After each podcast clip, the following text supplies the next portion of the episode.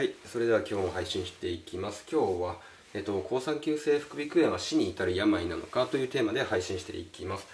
えー、抗酸球性副鼻腔炎は、まあ、僕のようにね、喘息から発症して、えー合併したという患者が多いということで知られています。で、まあ、さらにね、その抗酸球性副鼻腔炎発症して数年経つと、えー次の合併症が起こります。それが抗酸球性中耳炎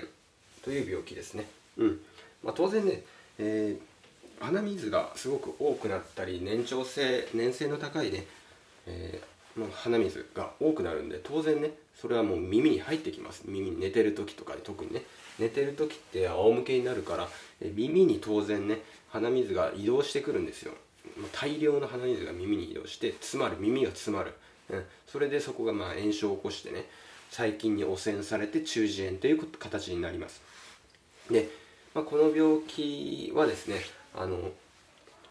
まあ、難聴を最終的に停止して、えー進行するとツンボになると言われています。ツンボっていうのは当然あの耳が全く聞こえなくなるということですね、おまあ、恐ろしいです。耳の中にポリープができていてですね、えー炎症が続いた結果。それで最終的にそのポリープが耳の、えー鼓膜を覆って、えーツンボに至ると言われています。もう恐ろしいですよね。もうツンボって言ったらもう耳なし法一とかね。あ、ま、そんな感じでもう笑えないという感じになってくるわけですよ、うん、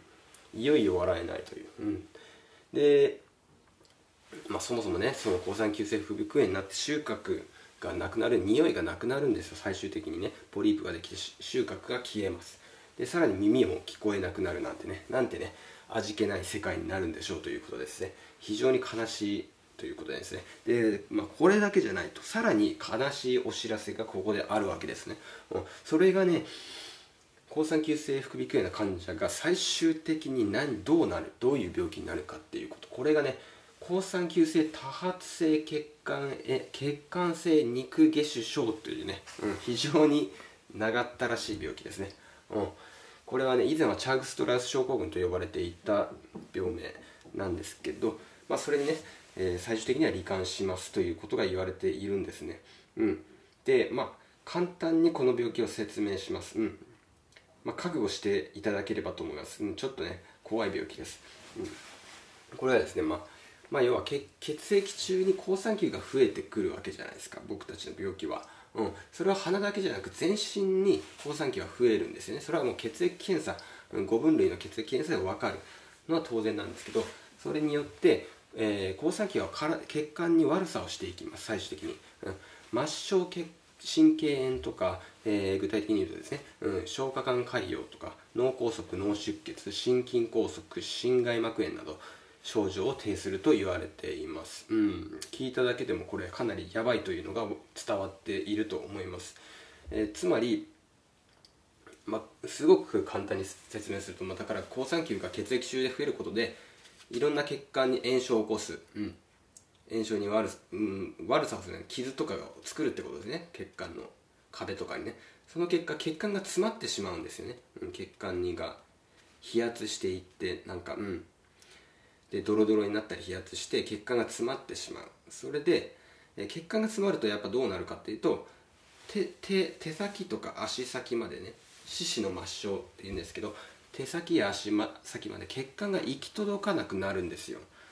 じゃあどうすどうなる？血管が行き届かなくなったらどうなるのかっていうと手足が腐っていきます。腐っていくと、えー全身に害を及ぼすのでそういった手足は切断しないといけなくなります。これはね糖尿病の患者とかも結構これはあることなんですけど、うん。手足が腐っていくので切断しないと生き延びれなくなるので医療的には切断します、うん、で、えーまあ、そういったことが起きてきたりあとは、まあ、心筋梗塞ですね。当然、うん、要は心臓に血管心臓の血管が詰ま詰まる。結果心臓が動かなくなります。もう即死ですよね。つまりもう死んでしまうか。あとは、えー脳出血脳梗塞とかになるわけなので、まあ、脳がし、ね、脳出血ってもうもうそれも死に至りはね即死するかあるいはまあ生き延びても不幸ですよっていう生き延びても要はもう脳が脳に血液がいかないっていう状況になるので、まあ、半身麻痺になったり高音障害って言って喋れなくなる。でそもそも脳もう脳が働かないのでもう植物人間になったり、えー、自分がし、まあ、喋る言葉がわからないのと人が言ってる意味が理解できなくなる、うん、親の顔や家族の顔ももう判別できなくなる、うん、もう何が何だか分かんなくなるみたいな、うん、そういった状況になります、うん、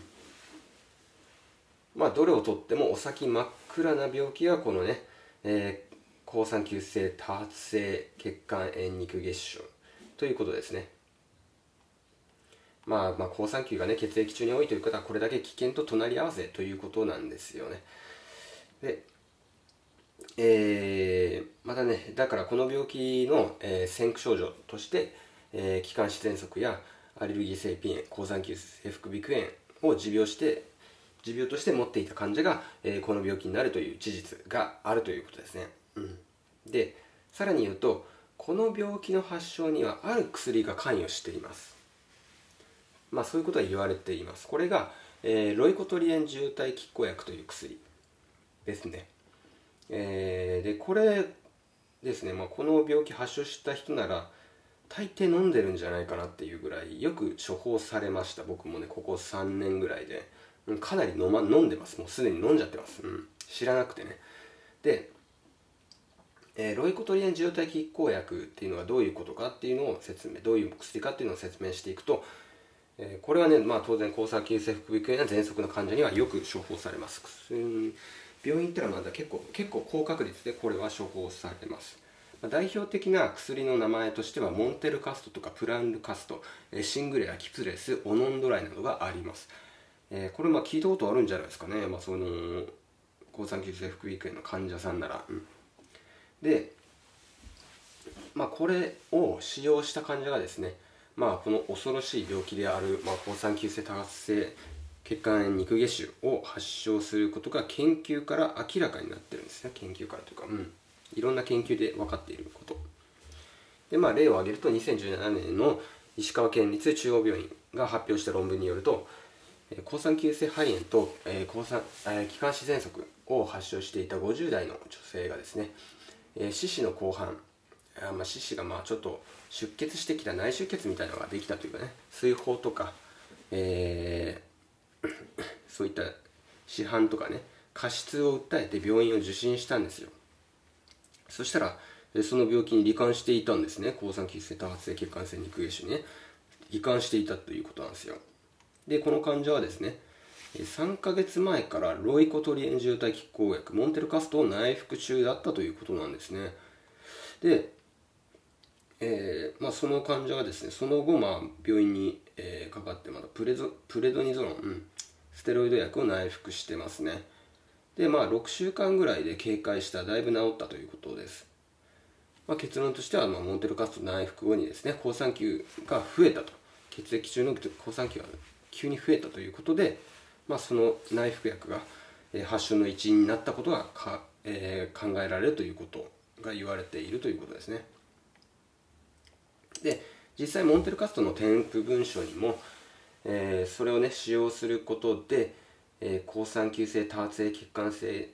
えー、肉下腫が生じたとの報告があるとしっかり書かれてます。で、まあ、本来使用時には、えー、特にね抗酸球数の増加の状態状態ね水位やしびれ、えー、四肢の脱力や発熱血管痛、えー、肺の真珠炎肺の影があるかどうかねそういった血管炎症状に注意してくださいということがしっかり書かれてあります。で我々はそういったもうちっちゃい文字で書かれてあるからねそういった添付文章に書かれてあるね、えー、文章を見ずにね知らず知らずのうちに、えーえー、行ったね病院でね処方されたねこうロイコロイコトリエン渋滞気候薬を内服して、えー、自ら死亡リスクを高めている。と言っても過言ではないと言いますね。まあ要はねだから一時的なね鼻づまりとか喘息の症状を一時的に抑えたいからといってえー、簡単に病院でね行ってはいけないということを結論としてはねそういうことです、うん、病院に行くことでもそういった薬は高確率で出されてしまいます、うん、なんで、えー、まあね自分のね一時的なそういったね鼻づまりを抑えたいことと自分の命どっちが大切かということを、えー、皆さんしっかりと考えていく必要があるんじゃないかなと思いますね。うん。まあ、これはねもう例に例えればドラえもんでいうところののび太ですよね。のび太。我々はのび太であると。僕も含めそうだったんですけど。えー、前のび太がどういうことをいつもしてるかっていうと簡単にね自分のね苦しみを除去しようとしたりね簡単に願望を叶えるためにね科学科学の力を利用するわけじゃないですか。ドラえもんのね4次元ポケットから科学の力を利用した結果取り返しのつかない過ちを犯してしまうと。毎回これを繰り返すわけなんですけど、うん、まさに我々はのび太だということですね、うん、鼻水がたくさん出る鼻が詰まる、えー、喘息が出る、うん、病院行こう、うん、その結果、えー、大失敗を人生人生を終了させると。死亡リスクを高めるということをしているわけですよ、うん、なんで、ね、まあ、こういったことをね防ぐにはどうすればいいかということですよね。まあそういうスタッフ防ぐにはちゃんと自分で勉強しましょうということです。勉強。うん。調べましょうというこれが一番大事ですね、うん、どういったことが起きているのか。ね、今はネットがあるんで調べます。海外の論文も読めます。こういったことを調べてね、えー、何が自分に起きているかということを調べましょう。で、えー、まあ、医者もね医師たちは自分でねビジネスをビジネスとして病院経営はしています、うん、お金を稼ぐために働いてます。でこの病気をね作った人が、えー、当然ね自分たち医者医者であると。自分たちが原因でこういった病気が、えー、発症してしまったんだということはね口が裂けても当然言いません、うん、儲からなくなるなるからです、うん、だからね、えー、皆さんもねそういった医師に対してもう本当に信じるのか医師を信じていいのかということを、えー、しっかり考える必要がある。そして、えー、仕事が 忙しいから生活に追われているからと皆さん思うかもしれないけどそれは言い訳です。言い訳。うん。こういった情報をしっかり収集してください自分で、うん、自分でそういった真実を見極める力がないとこの先ね、えー、そういった死に至る病ね、えー、に騙されたりして、えー、死に至る病に陥る可能性があるということです、うん、僕はもうね、えもう半年以上前からえー、薬を一切飲んでいません。それまではね、こういったロイコトリエン重滴効薬、プレドニンたくさん飲んでました。うん。それを一切やめました。うん。もう無自然に勝るものはない。それをやめて、もうかなり改善しました、症状も。うん。改善したし、えー、状態は悪いですけど、状態が悪いことも当然ある。波はあるけど、うん、それを乗り越える方法としていろんな方法があります。瞑想するでもいいし、まあ、いろんなね、食事療法とかいろいろありますんでそういったのをねしっかり勉強して、えー、こういった状況を防いでいきましょうということですよね、うん、だからそもそもその医療がビジネスであることはね僕は精神科病院で看護師をしてますが、えー、そういったところでも言えること当然言えることは、うん、今は脳がね 脳の仕組みが完全にね、えー、解明されているわけじゃない。完全どころかもう本当一部しか解明されていないと言われています。脳のね、えー、多くもう90%以上はね全く、えー、未知の領域です。そういった未知の領域に働きかけるのは精神科医療ですね。もうほとんど投薬治療しか精神科っていうのは今やってないんですけど、えー、脳が解明されてもいないのにそれに作用する薬を開発して出しているわけですよね、うん、これかなりリスクです、うん、要はだから突然死したりね、えーまあ、ひどい病気になる患者がほとんどですね精神科では、うん、そういったふうに、えー、まあ、多くのね患者がパーキンソン症になったりします。薬を飲むことで、うん、だからそういったのを防ぐために、まあ、自分で知識を取り入れてね、まあ、そういった、えー、まあ、勉強していきましょうということですね、えー、ということでね、えー僕たちはね言い訳をする前に勉強してね自分の知識を取り入れましょうということで今日の配信は終わりたいと思います。